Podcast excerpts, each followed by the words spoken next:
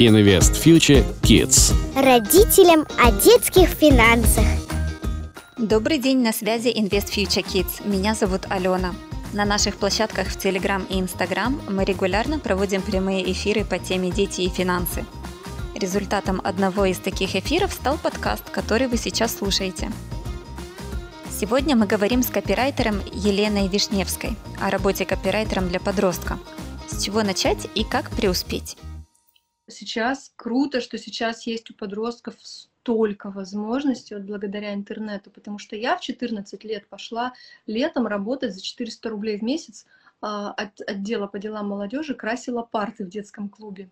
Он был на летних каникулах, и я краской красила эти парты. А, ну, как бы сейчас гораздо комфортнее можно деньги зарабатывать и больше причем. Но знаете, чем это все отличалось? То есть это все было вот подработка на один раз. Сейчас подросток может уже сейчас себе заложить базу под, э, под какую-то карьеру. То есть он может сейчас, начиная там, с 12, с 13 лет, зарабатывать и развиваться именно в каком-то направлении. Да, скорее всего, он потом это направление неоднократно поменяет. И это ну, нормально. Конечно. У нас мир изменяется настолько быстро, что если мы за какую-то одну, за какой-то один вектор ухватимся, ну, как бы мы из конкурентной гонки быстро выпадем. Они э, учатся вот этой гибкости. То есть э, два года он, например, там делает какие-нибудь э, несложные дизайны, да, там какие-то макетики, там, видеодизайны для рекламы. А два года он там делает какие-то сценарии, там чего-то еще. Там. Они очень быстро учатся вот этому перестройству, то, что именно так важно сейчас. Я в этом согласна, и вот поколение людей, кто постарше, вот поколение наших родителей точно не росли с такой установкой, что нужно определиться, что ты делаешь в своей жизни, и вот идти по этой дорожке, вот, собственно, наверное, перестроечные времена один из факторов стресса был в том, что людям нужно было резко посреди их жизни а, переосмысливать, где они, что происходит вокруг и куда двигаться дальше. А в современном мире это абсолютно нормально. 10 лет позаниматься одним делом, потом вдруг начать свое хобби как основное дело, как свой бизнес, потом перепрофилироваться во что-то третье, и это воспринимается уже как норма жизни. И я согласна с тем, что прикольно начинать это делать э, в 12 лет, э, в 13, в 14, в 15, там, кому, кому когда интереснее, и вот уже начинать э, развивать этот навык адаптироваться и относиться чуть-чуть, с одной стороны, проще, а с другой стороны, серьезнее. Да, ну для, для них в основном это такая игра попробовать поиграть в зарабатывание денег, поиграть в разные профессии. Где-то получился э, какой-то результат, ну, это как результат в компьютерной игре. То есть у них же немножечко вот по-другому мозг устроен. Это у нас было такое, что если ты сейчас, вот как бы а, поучившись в институте, съехав от родителей, не будешь работать и зарабатывать, то как бы тебе будет нечего кушать. У них такого нет, и это очень классно. То есть они без страхов идут в зарабатывание денег. Они делают это потому, что их драйвит, потому что им интересно. Вот это отсутствие страха, оно как раз им позволяет быть смелыми, быть какими-то активными. То есть они а, вот на изи делают то, что взрослым страшно. Взрослым страшно показать себя а, в Инстаграме, в блоге, да, допустим, снять сторис или выйти, не дай бог, в прямой эфир, а они просто вот все, он идет по улице, он снимает прямой эфир, он где-то какой-то там встретились два друга, хоп, на площади записали ТикТок. Пофигу им, что на них смотрят. У них это игра.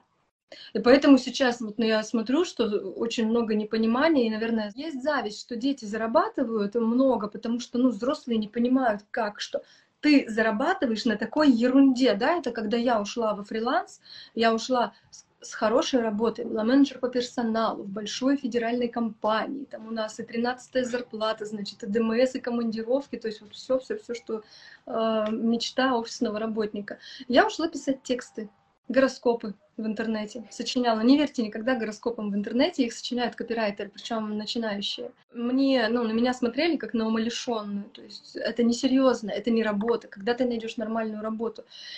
А для них это нормальная работа. Что ты делаешь, тебе за это платят деньги, э, закон ты не нарушаешь, какие-то там морально-этические вещи ты не нарушаешь, тебе классно, здорово, плюс еще и деньги. Что в этом ненормально? То есть это хорошая, нормальная работа. И вот у них вот этих вот блоков нет. У нас есть. Нам говорили, что что за вообще копирайтинг, что за тексты для интернета, за это разве деньги платят? Фу, какая ерунда. А они снимают тиктоки, которые влетают в рекомендации, и они там на рекламных бюджетах, на каких-то коллаборациях, и они поднимают бешеные деньги. Мы не понимаем этого. Нам сложно, потому что у нас... Это скорее наша проблема. А не... У нас шоры, да, это наша проблема. Они гораздо более жизнеспособны, эти детки, чем мы. Ну, вот как бы придется признать. Они привыкли учиться, они привыкли выдавать результат очень быстро. Они э, сначала дают, потом думают, если они подумали и решили, что нет, это было не очень хорошо, они просто сделают это еще раз. У нас такого нет. Мы такие все время думаем, а правильно ли это будет, а если это кому-то не понравится, а если это не понравится заказчику.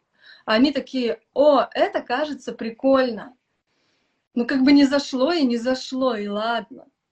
Они молодцы, да, я восхищаюсь подростками, я вообще не поддерживаю эту мысль, что типа сейчас там все вот они в своих интернетах. Но это жизнь такая, сейчас жизнь в интернете. Было бы странно, если бы дети были вне интернета.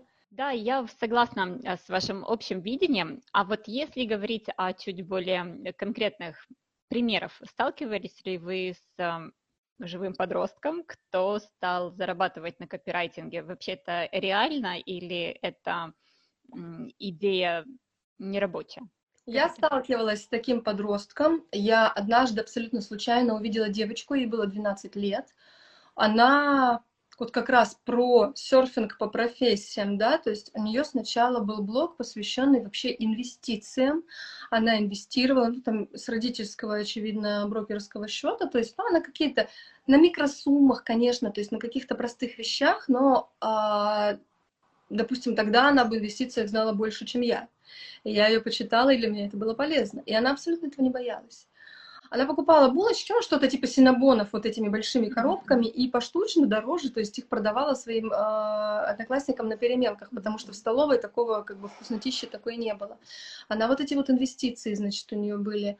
У нее потом она ушла в как раз копирайтинг, и SMM она начала писать тексты, причем у нее тексты были по цене, вот у нее посты были для Инстаграм, они были выше по цене, чем э, брали какие-то ну, старшие копирайтеры. Ну, допустим, у нее тогда, вот, получается, два года назад, где-то полтора, может быть, у нее стоил пост в Инстаграм 400 рублей. А в это же время я вот ВКонтакте, в группе копирайтеров взрослых, они там до сих пор говорят, что им там 200 платят, 100, 150 за пост. Mm-hmm. Она пришла, она себя поставила, вот у меня, я прошла обучение, у меня есть навыки, у меня есть уже некоторые кейсы, я беру столько, и у нее заказывали. У нее заказывали, ей писали отзывы, она вела абсолютно профессионально свою страницу, потом она, значит, пошла в... То есть она прям идеально, вот я почему это назвала серфингом, она видит тренд, и она уходит на него. Тренд на инвестиции, пошла на него, наскучила. Потом тренд на... А у нее даже, кстати, подкасты были про инвестиции, представляете себе?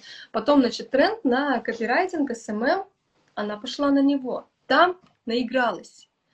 А потом она что-то пошла в какой-то там, простенький дизайн. То есть человек, она сама себе зарабатывала на обучение, то есть она прям проходила курсы, она очень последовательна. Я такого мышления, ну, как бы у многих взрослых его не встречала подросток, 12 лет. Ну, там 12-13, да, ей было в тот период.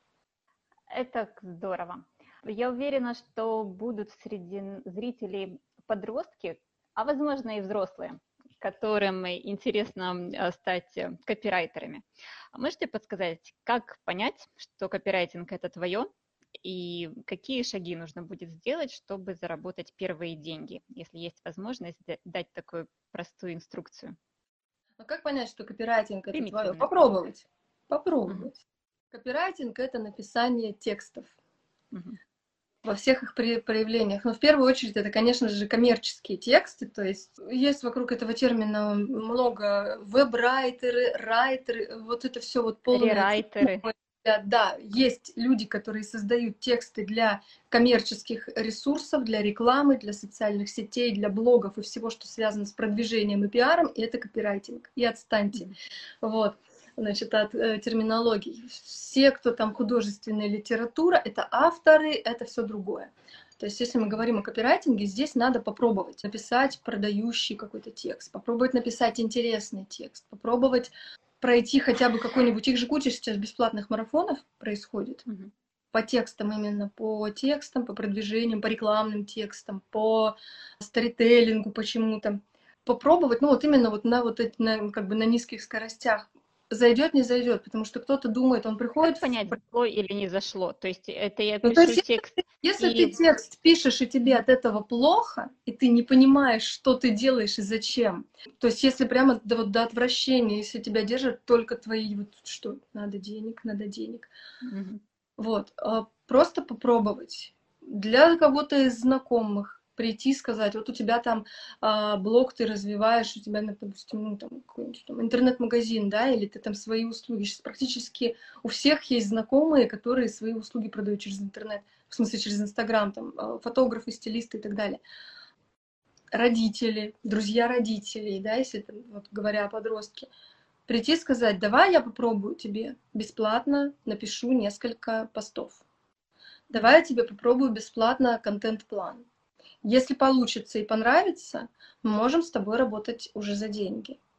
Если нет, ну, как бы у меня будет опыт и кейс, как минимум. То есть, когда у тебя совсем, вот я вижу там вопрос, да, как найти своего первого клиента, то есть, когда ты совсем на нуле, э, можно выполнить одну-две работы разовых бесплатно. Я категорически не поддерживаю идею с бесплатными тестовыми заданиями. То есть, если это не какая-нибудь студия там топ-уровня или там какой-то бренд, какой-нибудь, не знаю, там Яндекс и так далее, а, все-таки бесплатные тестовые это ну, некрасиво как-то. Бесплатно работать нельзя. А если нет подобных знакомых, как начать продвижение? Можно как минимум начать вот создать свой блог, сказать, что я копирайтер, да, пройти хотя бы какие-то бесплатные э, образовательные вещи. Есть э, неплохой курс для начинающих у Даниила Шердакова. Есть классный курс для начинающих у агентства «Сделаем». Вот. И просто потихонечку, потихонечку писать какие-то посты, откликаться, смотреть, подписаться на вакансии э, в Телеграме. Опять же, Телеграме есть вакансии, которые, ну, там много каналов, то есть это все гуглится, я сейчас не буду на этом останавливаться, это все гуглится прекрасно, и там можно найти э, за кейс, за отзыв и так далее. Там можно найти за низенький прайс и так далее. Вопросы наших слушателей. Как поддержать ребенка родителям, помочь найти клиента, помочь с обучением. Ну, помочь с обучением. То есть, во-первых, как минимум не пилить ребенка, что что ты делаешь, у тебя учеба, ты должен сосредоточиться на учебе, какие деньги, да давай я тебе дам. Человек хочет сам. Это же классно. Вот это самое главное, что нужно сделать. А у ребенка будут, если особенно это ранимый, чувствительный ребенок, у него будут а, такие ситуации, когда он отправил, допустим, заявку на какой-то проект, сделал тестовое, возможно, и его не взяли. А, ну, чувствительные дети, они к такому ну, очень вот, они расстраиваются. То есть, не только это... дети. Ну, взрослые, я сейчас про детей. Взрослые, да, там у взрослых бывают целые драмы, что, о господи, мне теперь нужно уходить из профессии. Ну, нет, конечно. А, здесь задача родителя просто объяснить, что, ну, если у него на этот проект, допустим, 100 заявок, но он выбрал только одного, он не может выбрать всех. По каким-то причинам кто-то подошел больше. Ну и что, так бывает. Ты все равно классный. От положительного, там, от хорошего результата тебя отделяет ну, просто какое-то количество попыток. Вот и все.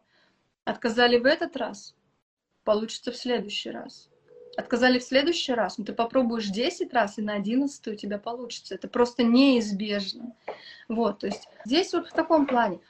Брать на себя задачи по поиску клиентов и выступать посредниками я бы не стала. То есть единственное, наверное, исключение, когда действительно э, родитель знает, что с чьей-то стороны, например, его знакомых есть запрос.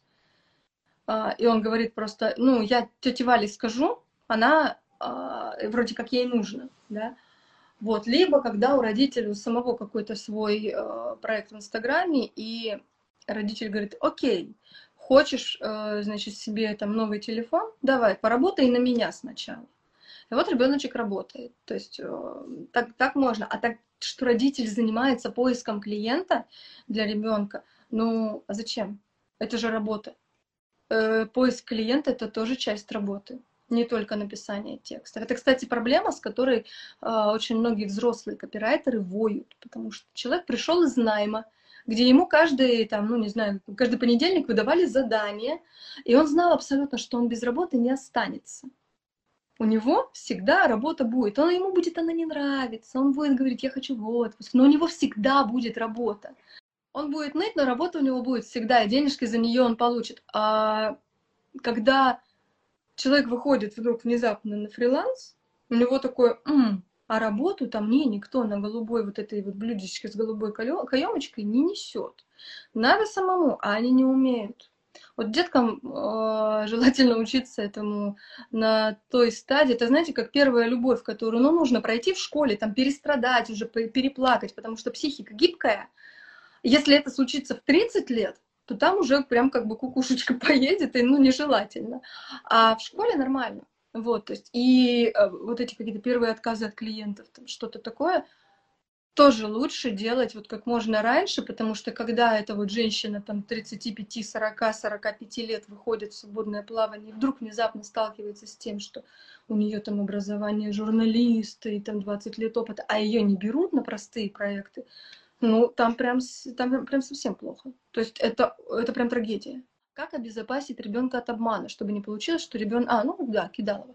Ну, во-первых, кинуть-то могут всех, и ребенка, и взрослого. А, но тут обычная вот как бы вот правовая грамотность. Если тебе в Телеграме пишет человек, у которого там аккаунт, точнее, у которого нет ни контактов, ничего, там на лице э, пустая аватарка, и он говорит, что я тебе сейчас позволю заработать, но ты мне должен прислать 2000 э, значит, обеспечительного взноса, то ну, с большой долей вероятности это лохотрон. То есть э, ребенку просто рассказать об основных э, способах развода. То есть они не меняются годами на самом деле. Там все очень просто. То есть это люди без контактов, которым ты сбрасываешь в какой-то один мессенджер, и они тебя блокируют. Это работа без предоплаты на больших объемах. То есть, когда человек, да, причем очень много взрослых, им же жалко очень уже бросать проект, который они там, на который написали там на 30, на 40 тысяч, им говорят, ну давай напишешь на 50, и я тебе заплачу. А потом, ну давай на 70 напишешь, и они пишут и пишут, им не платят. То есть вот ребенку объяснить, что ты можешь там с постоплатой написать там какой-то, ну, один пост, например, в Инстаграме, но если у тебя заказывают 10 постов, либо пусть не за каждый отдельно платят, либо пускай будет предоплата. Вот. А, ну, там, как бы я говорю, то есть их можно нагуглить, опять же, чтобы не тратить на это время. То есть способы, которыми обманывают фрилансеров, их вот не так. Ну, их много, но они, я говорю, не меняются с годами. Просто ребенку об этом всем рассказать сказать, что вот есть такое, есть такое, есть такое, тебя могут обмануть, чтобы тебя не обманули, да, ну, давайте обычные там вот какие-то средства контроля, да, там какие-то вот по, по безопасности, что ты сделаешь вот так вот, какие ты там. И здесь главное, ну, им с этим опять же проще, то есть э, на вопрос жадности, как бы, если тебе пишет кто-то с очень привлекательным предложением, но ты видишь, что ты бы ему бы не доверял, то как бы ты ему и не доверяй. Потому что на фрилансе обычно, если кажется, что что-то не так, то не кажется. С чего нужно начать? Какие знания нужно иметь? Э, копирайтинг — это не про тексты, это про маркетинг. Поэтому здесь нужно иметь основные знания по продвижению, по маркетингу, и, ну, как бы это, это тоже вот любой бесплатный марафон по продающим текстам, любой какой-то а, э, бесплатный курс по копирайтингу. Почему я говорю про бесплатный? Не потому, что я такая за халяву, и наоборот, э, как бы всегда э, топлю за то, чтобы учиться платно и хорошо, вот, но бесплатные позволяют, по крайней мере, понять, тебе вообще это надо и нравится ли это тебе, или тебя от этого тошнит, и тогда абсолютно точно в это лезть не надо. И найти какой-нибудь другой способ бесплатно поучиться там дизайну, видеомоушену или там еще чему-то, ой, моушен дизайну, точнее, или там еще чему-то. Сколько может новичок зарабатывать? Ну, смотрите, если человек будет писать посты по 400 рублей за штуку и, допустим, делать 10 постов в месяц для одного аккаунта, это будет 4000. Это э, будет у него отнимать, ну, минут 40 каждый день максимум. То есть для комфортного того, чтобы не страдала ни учеба, ни сон, ни там какие-то прогулки с друзьями, два-три аккаунта человек может взять на вот такое вот ведение и иметь свои там 10, 12, 15 тысяч в месяц дополнительных. Это очень круто для подростка, как бы. То есть это уже начинается прям а, такой э, товарищ а, на, на уровне. Ну, то есть свой заработок, да, свой заработок 10, 12, 15 тысяч для подростка, это очень неплохо. Отлично. Вот спрашивают а, тогда, с каких тем стоит начинать? Тут надо смотреть просто по тому, что тебе нравится и что тебе не претит, и о чем ты можешь хорошо рассказывать. То есть я, допустим, я когда начинала, у меня как-то быстро выяснилось, что я не могу нормально, красиво рассказывать обо всяких женских вещах, типа там ногти, ресницы и тому, и тому подобное. Но при этом могу хорошо рассказывать о косметологии, которая вот с уколами, ну, то есть медицинская, да, такая уже более научная. А лучше всего у меня вообще рассказывается обо всяких железяках, станках, стройках и бетонных конструкциях то здесь, ну, пока не попробуешь, как бы не знаю, для начала, наверное, надо определить темы, которые ты не будешь писать, вот, о которых ты либо не знаешь, либо не хочешь, да, там они не соответствуют твоим ценностям. Ну, допустим, я не смогу хорошо написать про астрологию, потому что я как бы ну, не особо-то в астрологию не хочу никого обидеть, но просто вот у меня так. А кто-то наоборот, вот я хочу только про эзотерику, астрологию, там расклады Тара, там что-то еще. Тут э, вкусовщина. Благо, что очень много всего вообще в Инстаграме, аккаунтов целая куча. Единственное, что я бы, конечно, не рекомендовала подросткам лезть в какие-то сферы психологии, отношений. У них очень мир-то полярный. Он же у них бел, белые и черные. Там Э, житейской мудрости не особо много, поэтому они в своих каких-то высказываниях, мыслях могут быть риски. Вот, чтобы потом не жалеть о том, что написала, не удалять э, со стыдом старые посты, лучше что-то более нейтральное. Подростки хорошо описывают те сервисы, которыми мы пользуемся каждый день. Доставка еды, какие-то приложения, опять же, маркетинг, продвижение, у них вообще нормально это получается. Ведение социальных сетей, техника, гаджеты, животные, шмотки, хобби какие-то. Вот такие вот вещи, которые простые, ежедневные, рутинные и так далее. Вот они очень хорошо заходят. Но при этом, если вы понимаете, что и глубокие мысли вам легко даются, то почему бы и нет, верно? В принципе, думаю, да. Речь, речь идет о том, что куда а, кажется естественнее и проще пойти, но если вы понимаете, что у вас язык подвешенный и мозги так устроены, то пробуйте то, что интересно. Если мы говорим о написании текстов на заказ, есть же заказчик, который, э, ну, есть заказчик, который там вроде как хотел бы вот я тебе даю денежки в месяц, да, а ты уже делай, я вообще не хочу к этому касаться. А есть заказчики, которые там вплоть до того, что человек просто наговаривает голосовое сообщение, твоя задача это нормально, красиво, грамотно написать, стилистически верно, и выложить в Инстаграм.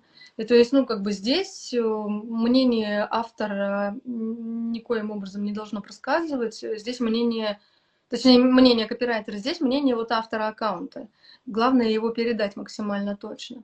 Если у подростка этот навык отточен, значит, все, проблем не будет. Вопросы наших слушателей. Моя мама занимается фотографиями, и у нее своя студия. Могу ли я вести посты по этой теме? Почему бы и нет? Да, можете вести. Почему бы и нет? Это здорово, тем более, что вы, а, я думаю, что знаете У фотографов такие, короче, есть особенность, там много вкусовщины. Фотограф человек творческий, а, поэтому очень такой э, часто с копирайтерами бывает, что не попал в стиль, не попал в настроение. А я думаю, что ребенок он попадет в стиль мамы, потому что он-то ее как бы знает и каждый день видит, и попадет в ее настроение. Тут единственное, что чтобы это не утратило черты деловых отношений. То есть если подросток помогает маме с чем-то, то должна быть оплата. И оплата должна быть не такая, что вот мы тебе купили телефон, вот, вот вроде как и твоя оплата. Нет. А, оплата должна быть вот ты написал столько-то постов, вот тебе твои там 10 тысяч рублей, распоряжайся, да, ими. И то есть я уже в твои деньги не лезу, ты их заработал, они мне не принадлежат. Здесь, наверное, к маме еще, то есть с мамой вот этот момент надо обсудить, потому что не все родители готовы вот так вот, что типа ему отдал деньги, и что он теперь сам может все что угодно на них купить. У нас же нас, нас как учили, что ты должен работать, чтобы, а, ну, во-первых, там свой уровень жизни как-то поддерживать, да, просто кушать, э, там, мыться, там, условно, да, платить за квартиру. А во-вторых... Водить концы с концами. Да, а во-вторых, значит, если у тебя появляются деньги, ты должен что? Ты должен купить что-то большое, куда-то там, ну, как бы, причем большое, на квартиру не хватает, ну, хотя бы телевизор, да, а так, что у тебя появились какие-то деньги, и ты пошел их просто потратил на развлечения. Это называлось спустить. Заработал деньги, трудился, да, как бы что-то вкладывал.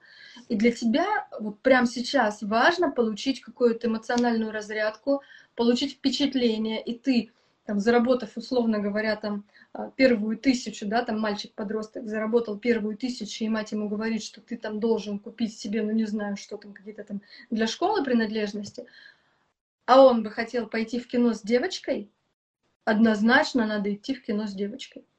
Меня, наверное, родители сейчас отсюда погонят. Но это важно. Но потом, как он будет в будущем принимать решения? Вообще, в принципе, любые в жизни когда ему сейчас здесь вот он что-то сделал, это его, а на его собственность такое покушение, да, и он ничего не может сделать. Ему говорят, ты должен это потратить туда. Так как вообще это возможно? У нас есть категория родителей, которые спрашивают, а как, как можно? Вот ребенок вроде бы хочет, или бы я хотел бы, чтобы ребенок получил первый опыт работы, но не знаю, где он может а, заработать первые деньги сейчас. И вот примеры, а, которые спросили про маму, у которой своя фотостудия, это идеальный пример. То есть если у вас есть свой бизнес любого формата, если у вас есть свой блог в Инстаграме, вы можете уже привлечь а, своих детей для помощи и просто не забывать оплачивать эту помощь. А, у нас была гостья, блогер в Турции, она говорит о том, что вот я сына прошу, говорит, ты так классно монтируешь видео, а я это делать не люблю, не хочу, времени нет. Смонтируй мне, я тебе деньги заплачу. Ну, он так да. раз помонтировал, и мама все надеется, что у нее сотрудник вернется в строй. Да, а, причем, ну, здесь главное, чтобы вот не, не делать перебор такой, что там детям начинают платить за уборку, за домашние обязанности, э, то есть то, что, ну, человек вроде как и так бесплатно должен быть делать, то, что делают все в семье, у каждого в семье есть какие-то обязанности. Если ребенку за это платить, ну, там действительно снижение мотивации, он больше без оплаты вообще палец о палец не ударит. Но если мы, да, говорим действительно о каких-то вот выходящих за домашние какие-то обязанности функциях, смонтировать видео, а, там, помочь э, на даче разгрузить какую-нибудь тяжелую машину с чем-нибудь, с какими-нибудь там дровами, кирпичами. Да? Он не обязан, он ребенок по идее, ни, никто не должен его это заставлять делать. Но за определенную сумму он, я думаю, согласится.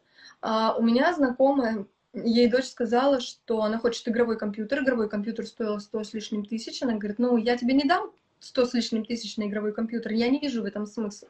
Но давай ты будешь зарабатывать деньги каким-либо образом, и я к каждой твоей тысяче подложу свою тысячу. Вот такая была мотивация.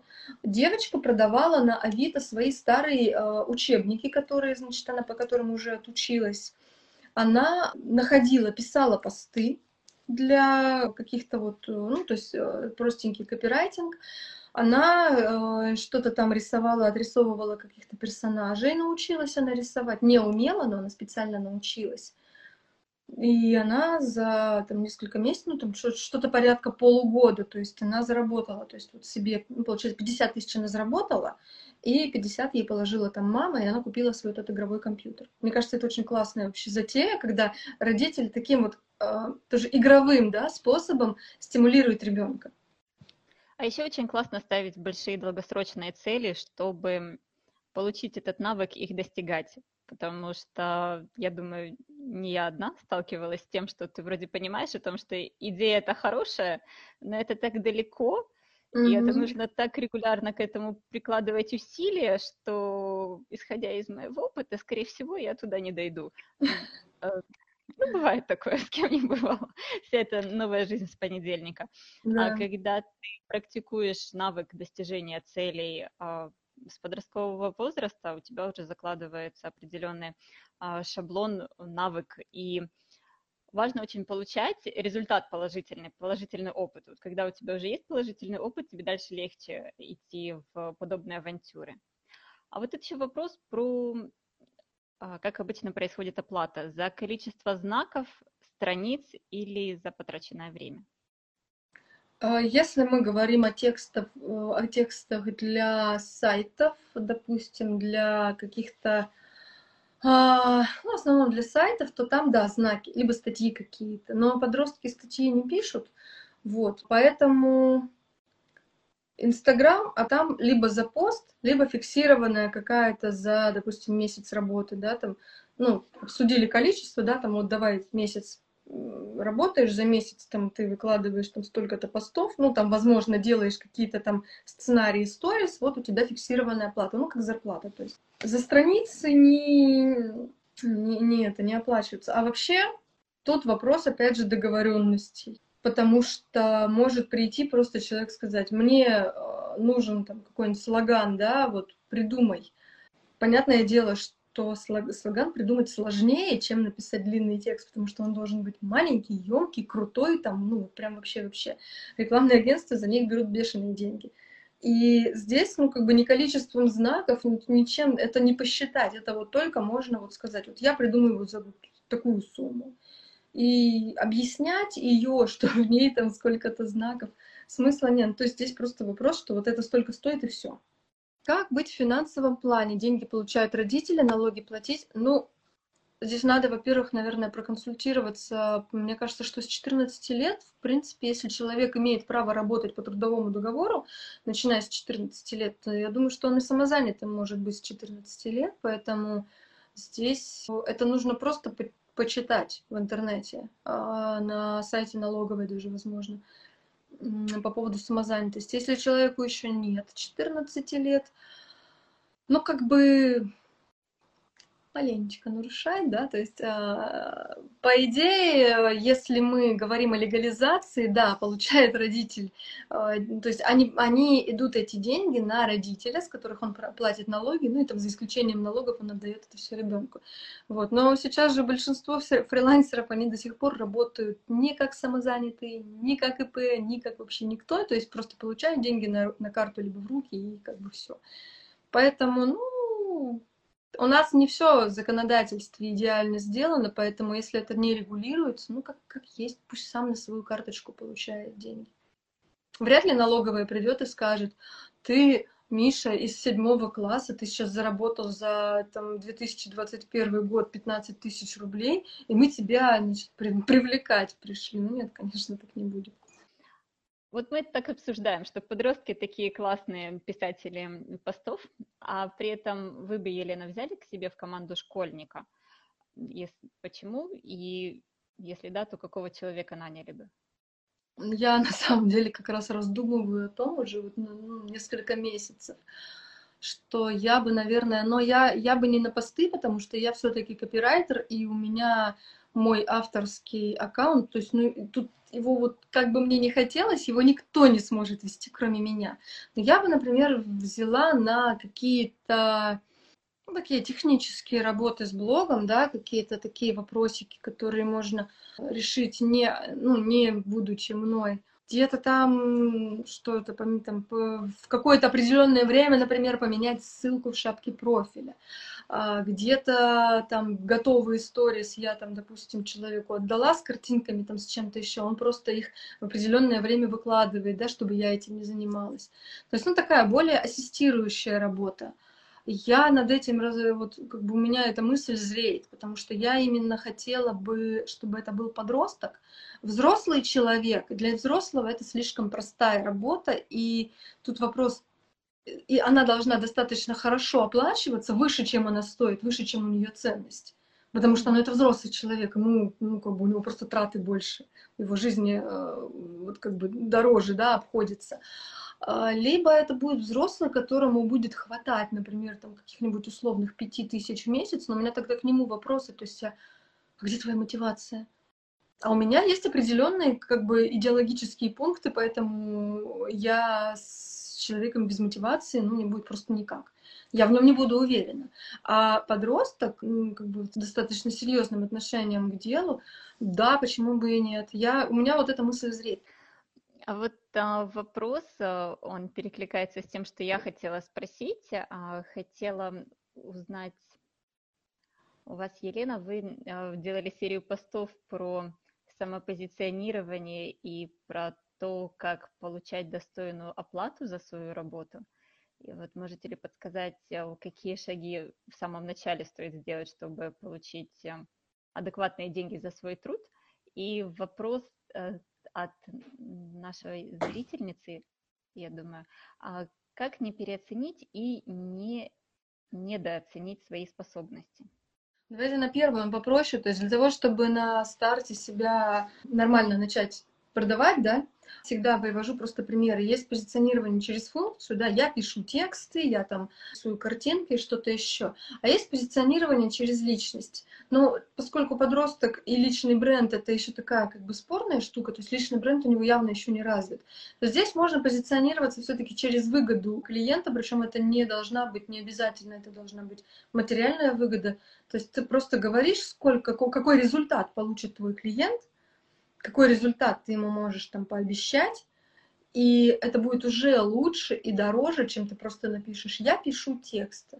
Да? Или э, мои э, посты, посты, которые я напишу, привлекут к тебе клиентов. Делаю там прогревы, которые повышают твои продажи. Э, то есть здесь нужно обязательно говорить о результате своего заказчика. Что еще э, для того, чтобы продавать свои услуги дорого? Ну, не бояться. Тут в основном проблема а, цен на услуги, она в голове. Мы почему-то за наших заказчиков решаем, что им дорого. И из этой зачастую ложной предпосылки действуем, начинаем делать какие-то скидки, придумывать что-то, бояться, бояться писать продающие посты. А на самом деле в большинстве случаев им недорого, и они вообще не понимают, что с нами не так. Они смотрят, ну какой-то неуверенный в себе. Раз неуверенный в себе, значит плохой профессионал. А он профессионал хороший, просто у него вот почему-то он решил, что для человека это дорого, и поэтому он не уверен. Как не переоценить свои, свою работу? Если э, в 100% случаев там, за какой-то период у тебя не покупают по этой цене, и ты э, идешь э, изучать конкурентов, и ты видишь, что конкуренты твоего уровня, а то и лучше, имеют цены более низкие, здесь повод задуматься. То есть посмотреть, ну как бы зачем мы изучаем конкурентов, ну в том числе для того, чтобы свою ценовую политику тоже сформи сформировать. То есть если у них в среднем там по средняя температура по больнице там за услугу какую-то тысячу рублей, а я хочу продавать за пять тысяч рублей, это возможно, но мне тогда понадобится достаточно много времени для того, чтобы э, позиционировать себя как вид персоны да, в данной области. Достаточно много денег на рекламу. Можно продавать все за любые деньги, за любые там задранные высоченные чеки, но просто тогда должна быть очень высокая, э, высокие затраты на рекламу и терпение, потому что времени действительно понадобится очень много. А как недооценить свои способности? Изучить конкурентов ты идешь, 10 а, аккаунтов конкурентов, прописываешь, а, сколько у них подписчиков, сколько у них там чего-то еще, то есть какие у них э, цены, какие у них продукты. И вот э, практический вопрос. С какой цены следует начать? И в среднем mm-hmm. сколько новичок должен брать денег за один пост? Ну, я говорю, 400 рублей, как бы это недорого, недешево, это э, средняя температура по больнице, и если вы пишете их нормально, эти посты, э, здесь, наверное, без разницы, новичок вы или нет.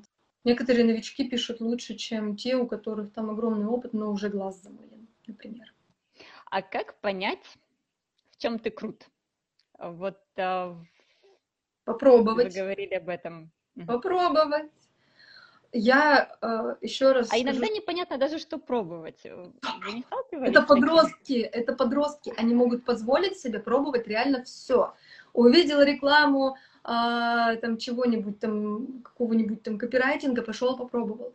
Увидел рекламу каких-нибудь там бесплатного курса по видеомонтажу, пошел попробовал. Получилось? Круто. Не получилось? Ну и ладно, я пошел дальше. Пошел, подписался в ТикТоке на каких-то ребят, которые там делают, что-то снимают, монтируют. Попробовал, получилось, круто, буду дальше в этом направлении развиваться. Не получилось, либо не зашло, ну и ладно как бы подростки в этом плане, у них э, преимущество такое, что у них хотя бы времени больше, чем у нас.